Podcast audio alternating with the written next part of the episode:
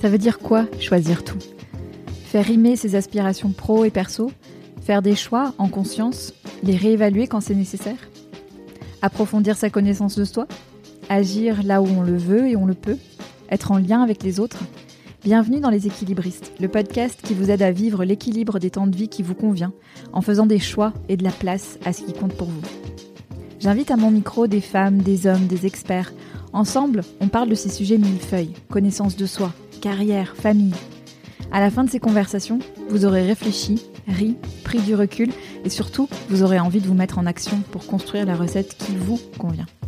Je m'appelle Sandra Fiodo et je suis la fondatrice de Conscious Cultures, une société de conseil et de coaching qui vise à promouvoir une meilleure intégration des domaines de vie pour que carrière et vie personnelle se construisent ensemble, en harmonie.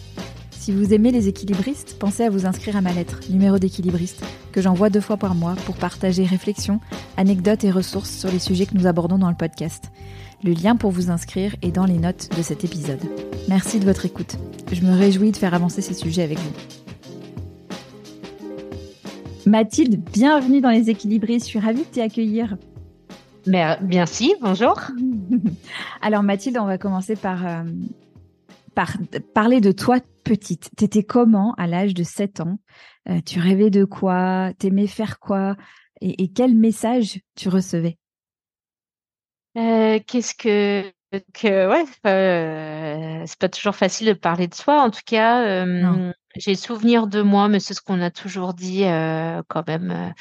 Euh, euh, d'une petite fille plutôt rigolote, en tout cas qui rigolait beaucoup, gourmande, aimant la vie. J'avais déjà deux frères et sœurs, je suis l'aînée. Alors après, le quatrième est arrivé plus tard, mais avec derrière ma petite troupe. Donc j'étais toujours un peu comme l'aînée, alors celle qui commandait peut-être un peu trop parfois, mais en tout cas qui avait aussi toujours des idées pour pour les entraîner. Mmh euh, voilà. Après, on me disait beaucoup de moi, oui, que j'avais plutôt un relationnel. J'étais très ouverte euh, vers les autres. Je pense que ça me caractérise. J'aime créer des liens euh, et très vite avec les gens. Parfois aussi, enfin, très intime. Enfin, je pense que j'aime mmh. me livrer, j'aime le partage. Donc, ça me caractérise beaucoup. Et elle était déjà petite avec peut-être parfois pour mes frères et sœurs une petite capacité à prendre peut-être trop place même parce que parce que j'étais là.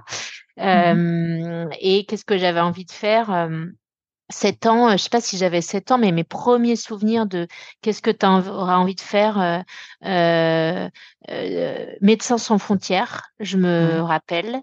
Euh, à mes heures perdues, président de la République, en disant je vais essayer de, sauver les gens, de, de m'occuper de la misère. Enfin, il y avait, je déteste l'injustice, le manque d'équité ah, ça, c'est donc il y avait un peu euh, voilà la justicière ou, ou syndrome de la sauveuse qui me je pense qui me poursuit un peu j'y travaille.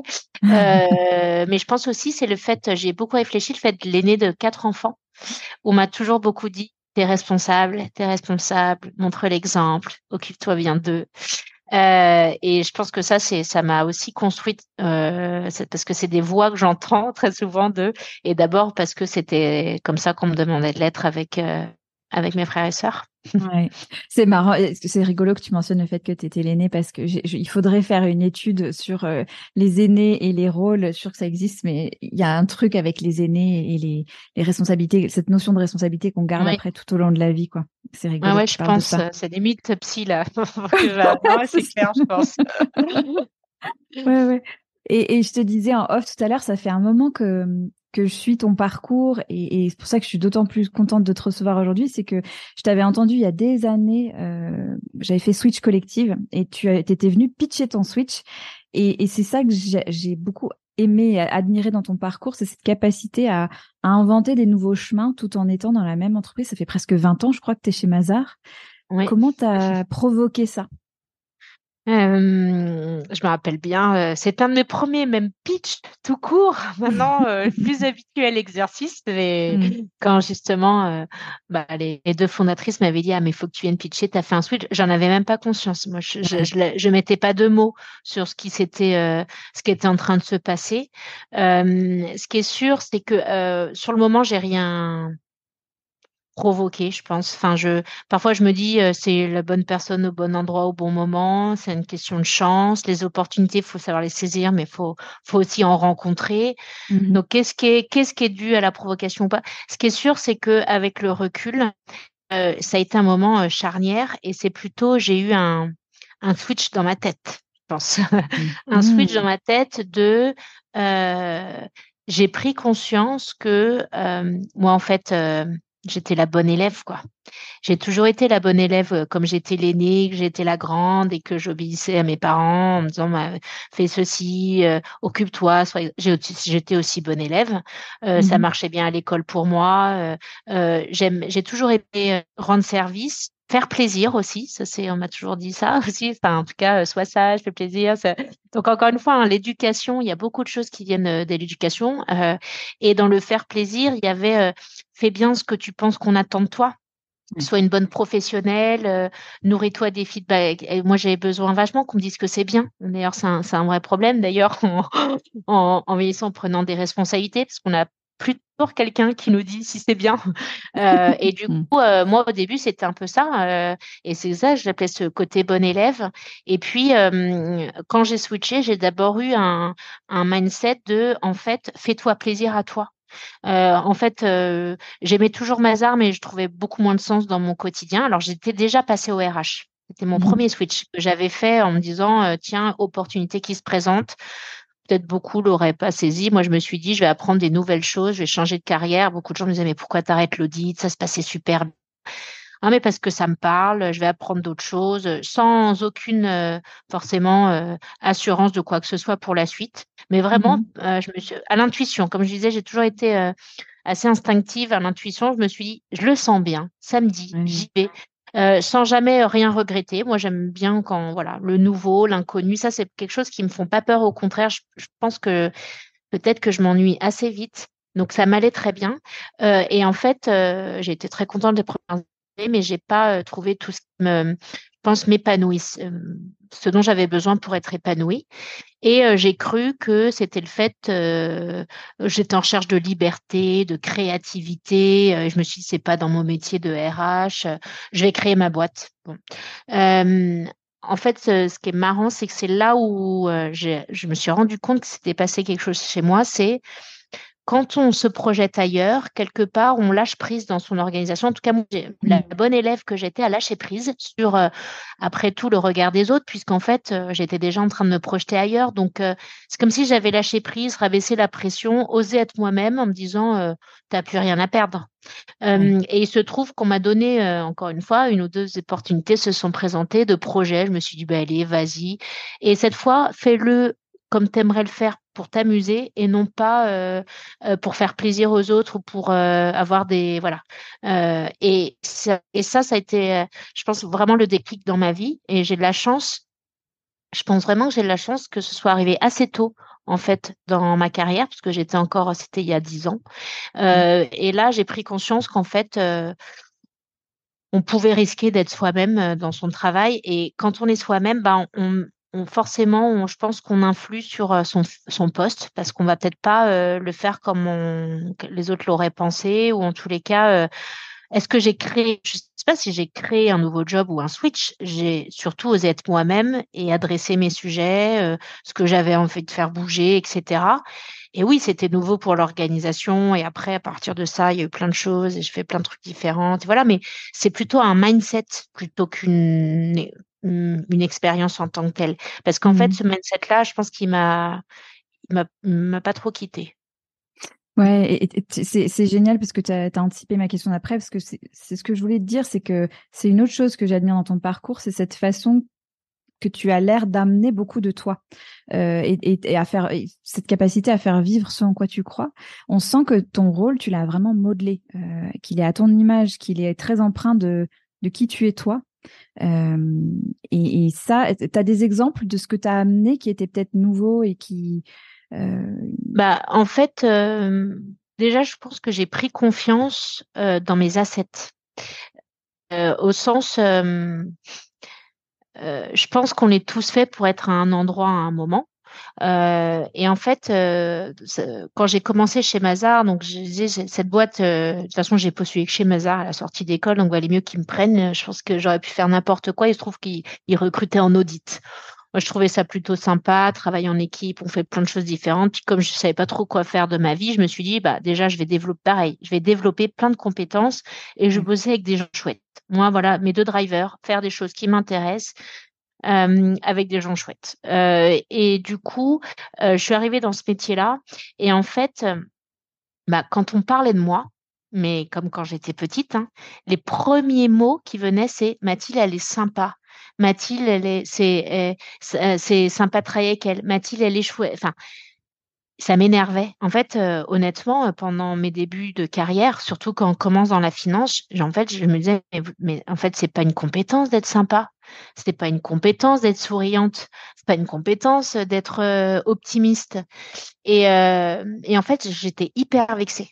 Parce qu'en plus, dans le métier de la finance, c'est la rigueur, l'intelligence, les chiffres, l'analytique. Moi, je voulais qu'on me dise d'autres choses. t'es hyper rigoureuse. ouais, ouf, t'es super. Et en fait, je, je, je... Et, et en fait, ça m'énervait. Et en fait, souvent, les gens disent non, mais t'es tout ça aussi, mais en plus, t'es ça. Et, euh, et j'avais l'impression que c'est un peu comme on dit, vous savez, c'est de la plante verte, quoi. Ah bah t'es bien jolie, quoi. Mmh. J'ai, ah, non mais attendez, ça n'importe. Et en fait, quand je suis arrivée dans les RH, euh, alors je dis pas que c'est forcément une qualité attendue des RH, mais en tout cas c'est devenu une force pour moi. Euh, parce qu'en fait, je me suis rendu compte que ce qu'on essaie de me montrer, c'est que j'avais moi plutôt des qualités humaines, en fait, relationnelles. Euh, C'est-à-dire que j'en ai pas d'autres, mais ce qui me caractérise, ce sont mes qualités relationnelles. Euh, et en fait, ça peut être une super force. Et je pense aussi que j'ai trouvé un, aujourd'hui une, une, une aire de jeu, enfin des sujets sur lesquels en fait c'est justement ces compétences relationnelles qui font la valeur de mon de mon métier ou de ce qu'on attend de moi. Donc en fait ça c'est c'est génial. Enfin j'ai l'impression que c'est je suis douée dans ce que je fais parce que je suis moi. Enfin c'est c'est quand même euh, mais c'est pas euh, moi Mathilde, c'est des compétences, c'est ces qualités là. Et donc c'est vrai que ça c'est euh, ça aide énormément à prendre confiance en soi. Je me suis mmh. rendu compte que j'avais des assets et que ça, euh, bah, il fallait que je le tire. Et, et, et, en fait, moi, ça me demande, ça me coûte rien parce qu'en fait, c'est des choses qui me parlent tellement naturellement euh, que, en fait, en plus, c'est facile, ça ne me demande pas d'effort. Euh, c'est ma nature, enfin, c'est ma personnalité qui est comme ça. Euh, et donc, comme quoi, les sujets de personnalité influent énormément les compétences performance en fait. Parce que je pense que c'est plein de choses aujourd'hui qu'on me dit donc euh, il y a quoi euh, je pense qu'aujourd'hui des, des, choses qu'on peut-être c'est la transparence c'est euh, la spontanéité c'est rigoler c'est en fait oui dans mon métier déjà parce que souvent c'est pas des qualificatifs qu'on associe à la fonction RH donc on me dit souvent c'est différent des RH je dis mais différente de quoi? Ah mais en fait tu as l'air si enfin, je dis, en plus, c'est hyper pardon de parler de soi avec humilité, mais souvent on me dit, mais t'es aligné, mais en fait, ce que tu dis et comment tu es, ça résonne, en fait, c'est cohérent. Mais je dis, bah oui, ce que je dis, ce que je pense, je dis ce que je ressens. En fait, c'est, et c'est tellement, euh, franchement, épanouissant de mmh. pouvoir euh, être qui on est au travail. Euh, et que se rendre compte que c'est peut-être ça qui fait que ça marche justement bien. Bah, c'est vrai que ça donne. Ça veut pas dire que j'ai pas, je doute pas et que euh, parfois j'ai peur et plein de trucs. Je me dis ah, je suis pas au niveau, je suis pas ceci, pas cela. Mais mais je suis, mais pour autant, je suis très sûre de mes de mes assets. Et, mmh. et, donc, euh, ça, ça m'aide à prendre des risques. À, après tout, je me dis, enfin, il n'y a pas de raison, quoi. J'ai mmh. moins peur, c'est clair, j'ai moins peur. Mmh il y a plein de choses sur lesquelles j'ai envie de, des, plein de fils que j'ai envie de tirer dans ce que tu dis. Il y a, il y a la notion de flow qui m'est venue. Tu sais, quand tu disais euh, finalement, c'est, euh, ça me coûte pas d'effort. En fait, je suis à ma place et donc, euh, donc ce que je fais, ça vient assez naturellement. Et il y a cette idée aussi de, j'aime bien ce que tu dis parce que c'est euh, un mélange de force et d'humilité. Et c'est des, des qualités qu'on a souvent l'impression de, vouloir opposer, tu vois, comme si euh, être fort ou être euh, dans une position de leader, ça voulait dire. Euh, j'aime bien ce que tu dis là sur la, confiance et sur ce en quoi tu es sûr et, et, ce qui n'empêche pas le doute et qui n'empêche pas non plus de se poser des questions, quoi. Mmh. Oui, et après, chance pour moi que je suis à une autre époque que si j'avais été DRH il y a peut-être 25 ans. non, mais je, m'exprime parce que je pense que c'est des nouveaux formes de leader. Pareil, en fait, moi, je suis gentille. Enfin, on dit, j'étais Mathilde, t'es gentille. Mais en fait, euh, j'ai un côté très euh, altruiste. Hein. Euh, c'est encore mmh. une fois, c'est ma nature, c'est l'éducation que j'ai reçue. C'est aussi, ça résonne en moi. Ça devait être des traits de personnalité.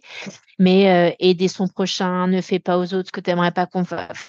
Et en fait, c'est, je me comprends comme ça. Et honnêtement, je suis pas sûre qu'à 25 ans, c'était euh, les attributs recherchés pour un leader. Le sujet, mmh c'est qu'aujourd'hui, c'est ça que les gens recherchent. Donc en fait, pardon, mais c'est un peu malgré moi. Hein, j'ai de la, je me dis j'ai la chance d'être en 2023. Ça, c'est vu comme des, des, des, mm. des, facilités, mais j'ai commencé mm. ma vie professionnelle, c'était pas vu comme des qualités forcément. Ça pouvait être vu mm. comme de la faiblesse, la, la, capacité à partager ses doutes, la, euh, être vulnérable. Quand tu étais chef, il fallait pas être vulnérable, etc. Or aujourd'hui, bah, on est aussi, enfin moi je suis très, en fait, ça, tant mieux c'est moi, mais en plus je l'assume d'autant plus que comme je suis DRH, j'étudie aussi tous les sujets de euh, comportement, de sciences sociales, de, et je sais qu'aujourd'hui, c'est ça qu'il faut faire. Donc, euh, j'allais dire à l'inverse, il y a parfois des gens, je dis, mais pourquoi tu agis ainsi? Même si c'est pas ta nature profonde, mmh. c'est, enfin, aujourd'hui, c'est un acquis que faut pas se comporter comme ça. Ça fait, ça, ça provoque tout le contraire en fait. Euh, voilà, il y a bien sûr chacun va avoir des une spontanéité peut-être par rapport à sa personnalité sur ces sujets-là, mais après, euh, euh, si aujourd'hui on veut euh, bien manager, on a des clés aussi. Enfin, je, je sais pas si je suis très claire. Donc en fait, ouais, je pense qu'il y a une époque aussi où bah, c'est ça qu'on recherche. Donc c'est un peu malgré moi, bah tant mieux, je suis comme ça. Mais encore une fois, il y a 25 ans, je suis pas sûre que c'était ces qualités-là qu'on recherchait euh, chez un leader.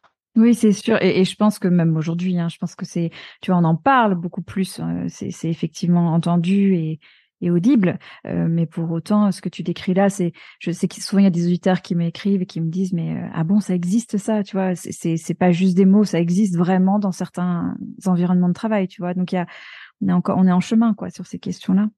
oui, oui, c'est clair. Ouais, ouais, non, mais c'est clair qu'on voit pas ça partout. Mais alors, par contre, je suis archi convaincue que c'est comme ça euh, qu'on crée de langage et de l'envie. Alors, je enfin, moi, je l'expérimente au quotidien. Je, je, enfin, je pense que oui, les gens l'expriment en fait librement parce qu'en plus, quand on, on est authentique et spontané dans la relation, les autres le sont aussi. Donc, en fait, euh, euh, voilà. Après, euh, je dis pas que c'est pas euh, compliqué et, que parfois on, est à des moments de vie où on perd confiance, on est moins sûr de soi. Euh, euh, voilà, j'ai de la chance que sur les autres piliers, ça se passe bien aussi, même très bien pour moi. Donc, ça me permet d'être mmh équilibré aujourd'hui. Euh, mmh. Peut-être que je serais pas euh, dans cet état d'esprit-là euh, si je traversais aussi voilà des moments compliqués. Donc je pense mmh que c'est hyper lié à comment on sent dans ses baskets à un, mmh moment donné en fait. Ouais, complètement. Et justement, on va continuer peut-être un peu sur cette veine de de, de ce qu'on associe à l'image du leader. Et en France, je trouve en particulier, c'est pas vrai dans plein d'autres pays, mais en France, on fait beaucoup l'amalgame de euh, poste à responsabilité. Ça veut dire euh, longues heures de travail, pas de vie en dehors du travail. Euh, et c'est particulièrement, enfin c'est pénalisant pour tout le monde, mais particulièrement pour les femmes, dont on sait, les études le prouvent qu'elles, pour beaucoup, hésitent à se, se projeter au-delà en se disant mais non, je vais trop sacrifier la marche du dessus. Et je t'avais entendu dans un podcast, je crois, euh, vraiment challenger cette idée que euh, la valeur que tu apportes n'est absolument pas liée au temps que tu passes en entreprise. Est-ce que tu peux nous parler de ça? Euh, Oui, alors c'est vrai que déjà, enfin, je pense qu'on a tous, enfin, dès lors qu'on part du bah, si on tire le fil de ce qu'on s'est dit, c'est-à-dire être bien dans ses baskets, conduit à être bien dans sa peau, donc peut-être euh, meilleur dans ses interactions euh, euh, relationnelles et donc bah, dans les postes de, de leadership, de direction, etc. C'est important. Bah, ça veut donc dire que quelque part, l'équilibre de vie qu'on a est hyper lié à sa performance. J'en suis mmh. certaine, en fait. Mmh. Et et aujourd'hui, dans l'équilibre de vie, on est dans des générations, euh, mais qu'aussi une époque, plutôt une époque où en fait, l'équilibre de vie, c'est tous les équilibres. Donc c'est l'équilibre familial, l'équilibre social, l'équilibre intellectuel, que parfois peut nourrir le être nourri par le travail, mais qui peut être nourri par d'autres projets. Euh, moi, j'aime bien, j'ai une autre activité à côté qui me nourrit énormément aussi en termes d'épanouissement professionnel, où je peux faire des, des conférences, des interventions, euh, mmh. voilà, euh, avec un, statut d'indépendante et mmh. Mazar est au courant puisqu'on justement on l'encourage et moi j'y crois beaucoup parce qu'en fait donc aujourd'hui en fait je travaille beaucoup mais je mais c'est pas euh, euh, il est pas subi. C'est-à-dire qu'en fait moi j'ai plutôt le syndrome de choisir c'est renoncer c'est que mmh. j'aime tellement de choses que euh, oui parfois je me dis attends tu vas pas pouvoir être DRH à temps plein faire ton ton activité de conférencière. Je suis présidente du lab RH et et oui beaucoup d'engagement euh, euh, et en même temps, ça me nourrit aussi beaucoup. Donc en fait, si je j'arrive pas aujourd'hui à, à jauger, c'est que je sais pas quoi enlever parce qu'en fait, je perdrais quelque chose. J'ai vraiment le choisir, c'est renoncer. Donc mmh. après, c'est, je pense qu'aujourd'hui, euh, et ça, ça m'a beaucoup questionné aussi parce que et ça, je, je, je s'il écoute le podcast, mais mais mon mon mon manager euh, aujourd'hui, euh, qui est le, CEO de la boîte, on en a beaucoup parlé sur, euh, en fait, quelque part, la contribution, parce que du coup, si je prends certaines de mes activités, donc c'est jamais sur mon temps de travail, mais moi, je suis un cadre forfait jour, donc en fait, qu'est-ce que ça veut dire le temps de travail? On peut se dire que quelque part, le temps où je fais ça, je le fais pas du temps pour Mazar, et en fait, on a vachement par ricochet essayé de savoir, mais en fait, qu'est-ce qui contribue à créer de la valeur ou non. Et il me dit, mais mmh. tu sais que même tes autres activités, contribue à de la valeur pour Mazar. Parce qu'en fait, euh, c'est des choses sur de la visibilité, c'est des écosystèmes que tu fais rencontrer, etc. Et c'est comme ça qu'en fait, on a pris conscience que quelque part, c'est pas tant un nombre d'heures, parce qu'en plus, on a des gens qui travaillent beaucoup pour produire quoi à la fin, pour apporter quoi. Et c'est triste d'ailleurs, parce que souvent, la confiance en soi, elle vient de la conscience qu'on a justement, euh, on apporte quelque chose, une mmh. valeur aux autres. Moi, je suis convaincue à, la notion d'utilité, d'utilité aux autres. Je pense que on, on Hum, les, hommes et les femmes, l'espèce humaine, elle, elle c'est une espèce d'abord sociale. Et donc, en fait, par, participer à un groupe, c'est quelque chose d'extrêmement euh, euh, nécessaire pour, euh, pour nous et donc cette utilité aussi au groupe. et ça n'a rien à voir avec le temps passé. et donc, je pense qu'aujourd'hui, oui, il y a un vrai enjeu si on veut redonner du sens au travail par exemple, ça n'a rien à voir avec les sujets de temps de travail. La semaine de quatre jours, en fait, c'est un bon sujet. Tenez, en fait, derrière la semaine de quatre jours, il y a le fait qu'on veut re-retrouver du sens à sa vie. C'est ça qu'on est en train de dire. Parce qu'on se dit, on passe trop de temps au travail et si j'avais plus de temps pour moi, je pourrais faire d'autres choses. En fait, c'est une notion de sens de vie. Et dans, derrière la notion de le sens de ma vie, il y a le sens de mon travail. Peut-être parce que je, je ne vois pas assez de, de, sens à mon travail, je souhaite diminuer mon temps de travail, en fait, pour trouver du sens ailleurs. Euh, donc, ça veut dire que déjà, le problème initial était, je ne vois pas de sens à mon travail. Mmh. Euh, après, il peut plus ou moins grand, le sens. Mais si on n'en voit pas du tout, ouais, ça devient euh, très sub et je pense que ça, c'est plutôt euh, destructeur de valeur. Donc, euh, je pense que l'enjeu aujourd'hui, de repenser la valeur et non pas le temps passé au travail, c'est ce qui permet de redonner du sens à sa mission, à ses actions au quotidien, à ses décisions. Et donc, en fait, ça nous rend plus humains euh, en tant qu'individus. Euh, après, maintenant, le système français fait que c'est très compliqué. On ne change pas un système. On a un droit du travail autour du temps. Mmh. Euh, euh, avant autour du lieu. Le, lieu est parti en éclat, euh, a volé en éclat grâce au Covid. Le temps aussi, hein, parce qu'aujourd'hui, l'émergence des freelances, l'explosion des gens qui ont plusieurs activités, les fameux sujets qui sont en train d'arriver sur la compression ou non, la flexibilité dans l'organisation du temps, montrent bien que, en fait, voilà, ça re-questionne tout ça et le sens même de à quoi ça sert. Je passe 10, 15, 20 heures au, boulot. et donc voilà, voilà comment tout ça est arrivé. Et c'est vrai que c'est pas évident, surtout dans une industrie comme la nôtre où on valorise le euh, même nos missions au temps homme, au jour homme, comme on dit dans, la, dans la profession. Euh, et c'est tout un enjeu pour nous de, de, bah, de repenser nos, nos, business models pour, je pense, aller beaucoup plus sur la compétence et la valeur produite. Et ça permettra de faire rencontrer à la fois les, les attentes sociétales euh, et puis aussi les enjeux très business des organisations, en fait. Oui. Il y a je, saute un peu de, sujet parce qu'il y a un sujet qui est très lié dans, dans la notion vaste d'équilibre des temps de vie et qui est celle de la, de l'attention, de l'espace mental. Et euh, je suis très intéressée de comprendre ce que tu fais. Euh, donc, tu as parlé, tu es présidente du Labarage, tu es aussi coprésidente de l'Observatoire de l'infobésité et de la collaboration numérique. Je sais que c'est un sujet qui te tient à cœur.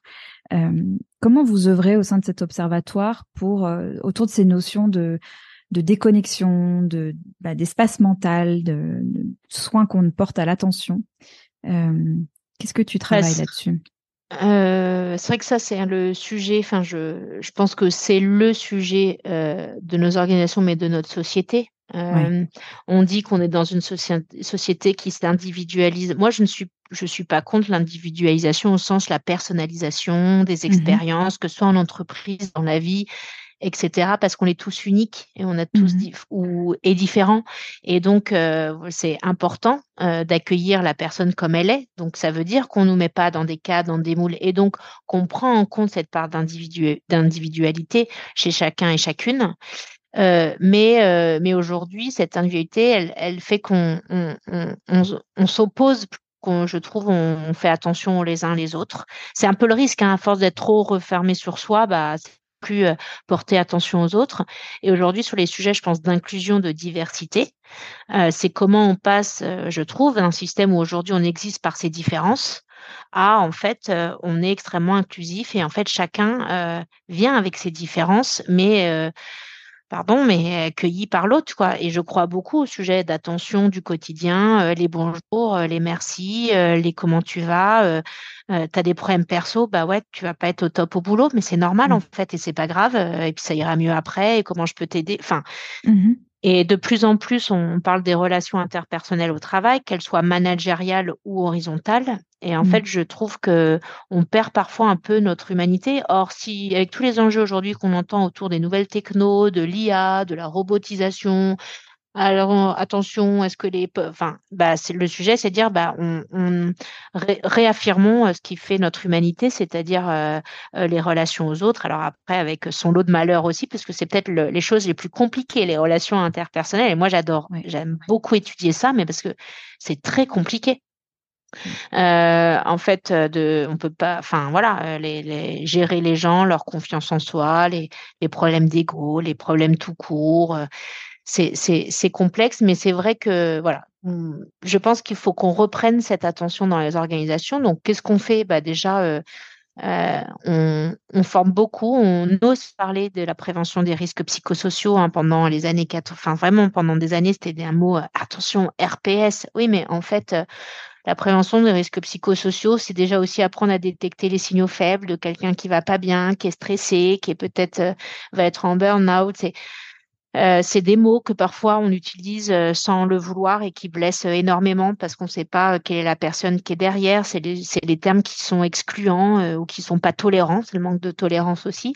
Honnêtement, c'est tous les débats qu'on a dans la société et qui sont en train d'arriver dans les entreprises. Parce que les entreprises, ça reste que des mini échantillonnages de société en fait. Mmh, et donc du coup, forcément, quand la société elle va pas bien, bah, relation, socialement dans une entreprise, c'est plus compliqué.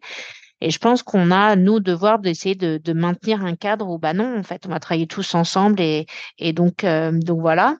Euh, donc, c'est aussi débattre de pas mal d'enjeux de, société aujourd'hui euh, autour des sujets, bien évidemment, euh, de parité, de diversité, d'inclusion, de handicap, d'orientation sexuelle. même si j'aime pas mettre des mots sur tout, l'idée, c'est pas dire, pardon, mais chaque communauté porte étendard, mais c'est dire en fait, est-ce que je suis juste, est-ce que je fais attention à tous ces sujets-là? Quand je parle avec quelqu'un, j'essaye de construire une relation, si je veux qu'elle soit saine. Donc on est vraiment le sujet de l'attention, qui ai-je en face de moi, d'où cette personne vient, et avec euh, beaucoup de bienveillance et non jugement et donc, c'est donc des formations.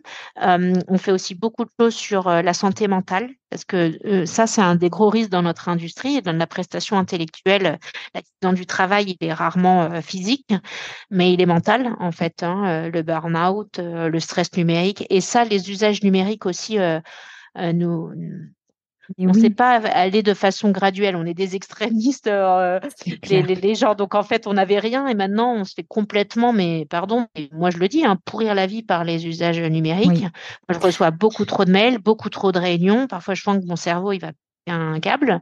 Euh, et oui, je le dis. Enfin, je pense et à tous les niveaux de responsabilité.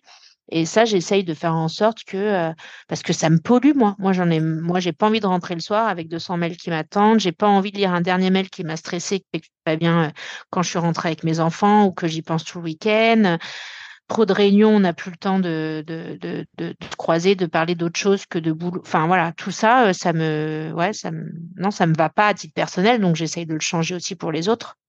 D'ailleurs, c'est rigolo parce que ma question, j'ai parlé d'attention et, et, j'entendais l'attention euh, mentale, tu vois ça, mmh. ce que tu mmh. et, c'est rigolo parce que toi, tu as, entendu l'attention euh, à l'autre. Mais c'est intéressant comme les deux ah. sujets sont liés en fait. Comme tu es arrivé à, ce sujet-là. Rigolo. Et, euh, et, justement, ouais, dans ce dans cet observatoire là de l'infobésité, qu'est-ce que est-ce que tu as des bonnes pratiques par rapport à ça ou des choses que tu essaies de promouvoir pour justement, moi je l'entends beaucoup cette souffrance et notamment chez les managers, tu vois, qui ont une espèce de double injonction de, de disponibilité, de, de, de, réactivité, notamment pour leurs équipes, et en même temps de, de euh, bah, finalement de prendre soin de leur propre équilibre et de mmh. leur propre déconnexion. Euh, Qu'est-ce que tu bah, là, il y a, pour moi, il y a, as raison, et il y a, il y a deux, il y a deux sujets. Il y a les pratiques managériales et les outils mmh les outils numériques. Donc, euh, je pense en fait, euh, on est passé, voire parfois on était du digital pour du digital, du numérique pour du numérique. Il y a plein de, bien sûr, d'efficiences et d'usages qui font que là, on vit mieux avec le numérique. Mais mmh en fait, si on n'est pas vigilant, euh, ça devient un poison. Ça devient un mmh. poison parce qu'en fait, on n'arrive plus à se déconnecter. Euh, on a des mauvais comportements, parfois inconscients. Hein. C'est le fameux sujet. Bah, le soir, moi, j'attends rien de mes équipes, mais je suis plus tranquille traite mes emails. Oui, mais tu as un mmh. lien de subordination. Donc, en fait, toi, dans ta tête, tu te dis que tu n'attends pas de réponse, mais tes équipes qui reçoivent le mail le soir, peut-être qu'elles se disent que. Donc, en fait, il y a un moment, euh, euh, c'est ça aussi l'attention. Et, et, je, moi, il y a un sujet, c'est l'empathie. L'empathie, pas au sens euh, être gentil avec tout le monde, mais juste la capacité à se mettre à la place de l'autre en mmh. fait. Alors parfois, faut pas tout le temps trop, mais se dire un peu. Mmh. Donc ça, c'est, c'est, il y a, y a ce sujet, il y a ce sujet-là. Mais derrière ce que tu questionnes sur les managers, c'est que je pense aussi qu'on a, on, on, prend enfin conscience que le management, en fait, c'est un métier. Mmh. Euh, il faut du temps et il faut des compétences. Et ça, c'est quelque chose, j'en suis euh, assez convaincu, c'est que le management euh, qui est, découle de la révolution euh, post-industrielle, enfin industrielle, où en gros, je suis une chaîne de production et quelque part, voilà, chacun remonte à l'autre et du coup, on était aussi dans un management délégation contrôle. Je délègue, mmh. je contrôle et que je machine. Euh, en plus, ensuite, on a eu quand même, bon bah, euh, le management euh, statut évolution statutaire, c'est-à-dire aujourd'hui, enfin pendant de longues années, tu évoluais, tu avais donc du management, mais qui était davantage un statut. Je suis le mmh. chef de. Euh, c'est comme ça qu'on est arrivé avec des comportements un peu de, de tyran, en tous les cas. Euh, euh, voilà, je te dis, je te dis ce que je fais, ce que je veux pas, je veux que tu restes, je veux pas. Enfin, un peu, un peu le contrôle sur les gens. Et je pense qu'aujourd'hui, une des crises autour du travail, c'est notamment la relation managériale. C'est pas parce qu'on manage quelqu'un qu'il est à nous qu'on a des droits sur les gens. Enfin, ça, ça me paraît lunaire, même en tant qu'organisation.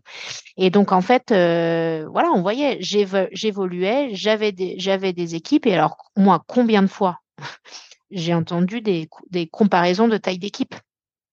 Sous-entendu, sous-entendu, bah, plus j'ai une grosse équipe, plus j'avais dire que j'ai une place haute dans l'organisation. Et en fait, ça montre bien qu'à aucun moment on parle de mission, de compétences et surtout de temps alloué.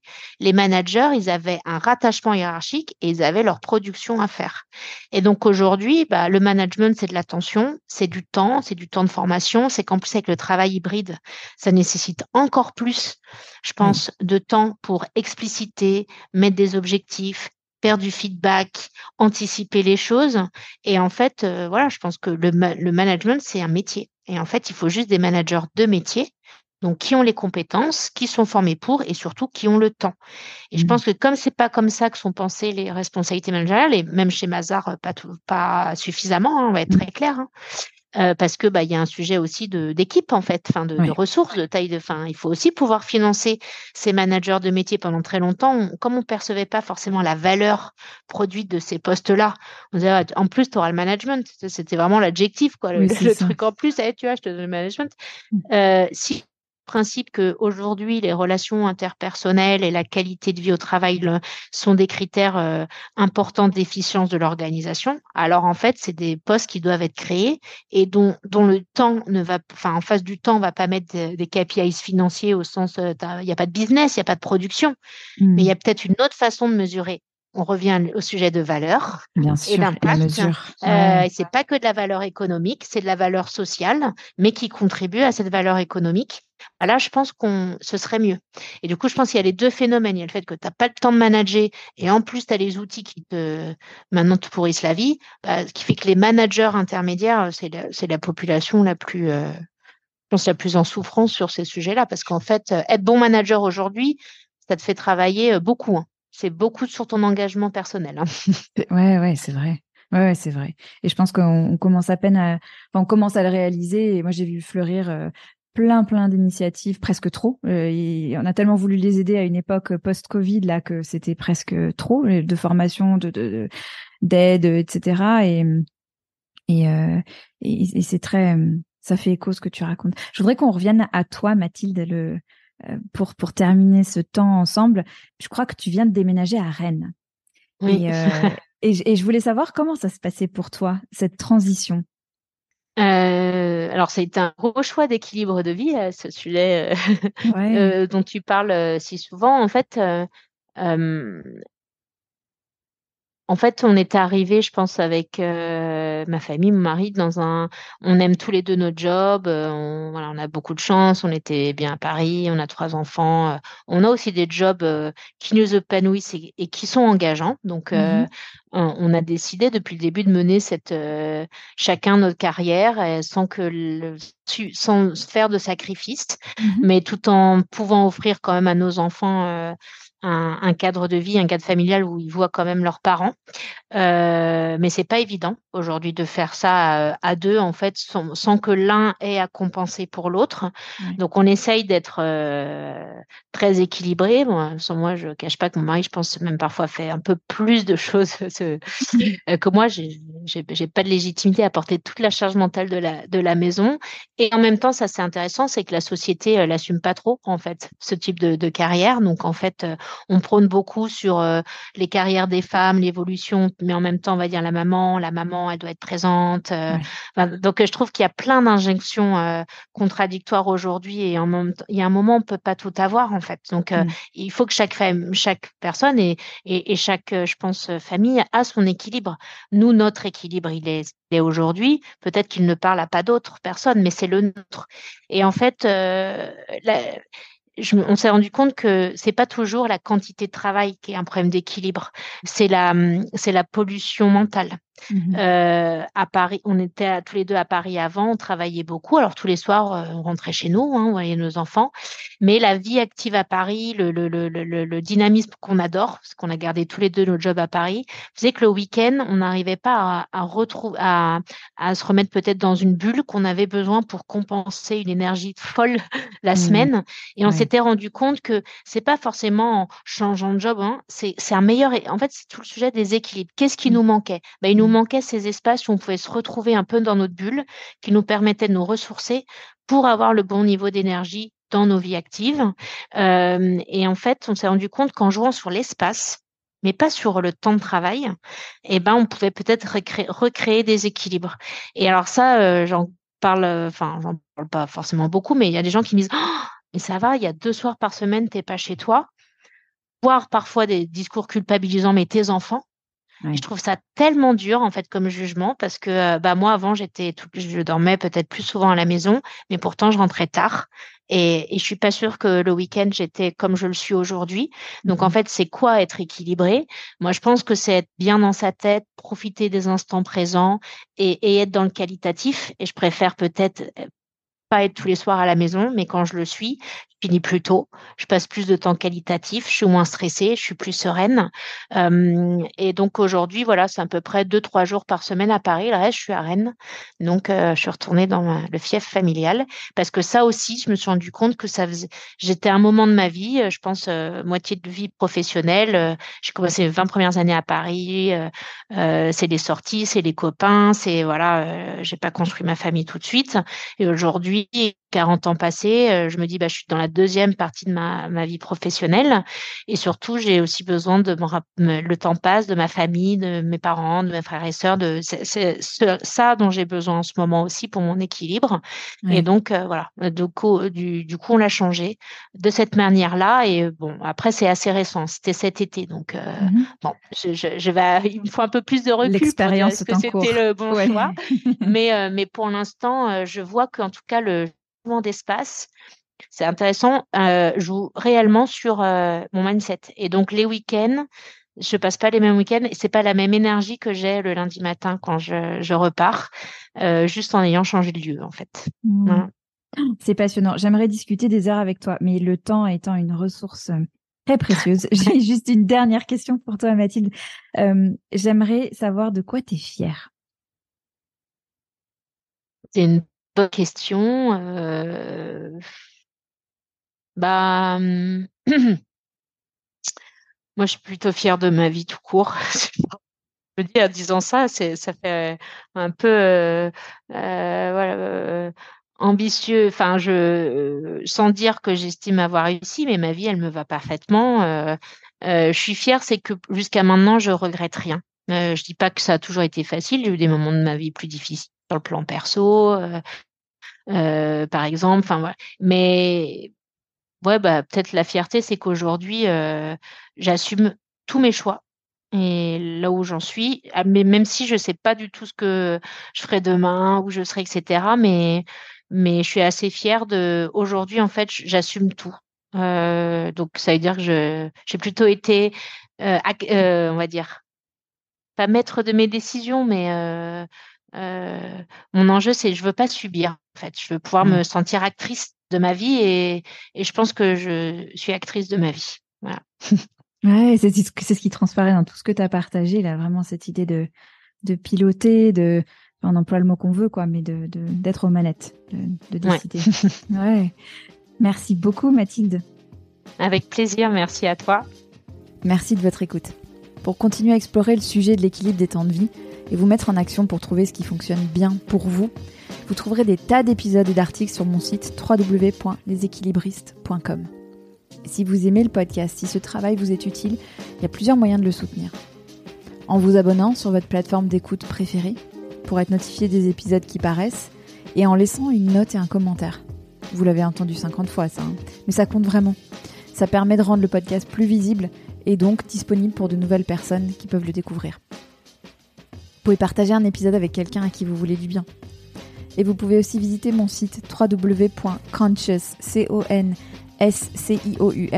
du 6 culture au pluriel.com consacré à mes accompagnements en entreprise et en coaching individuel et de groupe. Vous pouvez aussi m'y laisser un message si vous voulez me suggérer une thématique ou inviter pour un prochain épisode. Rendez-vous mercredi dans deux semaines pour un nouvel épisode.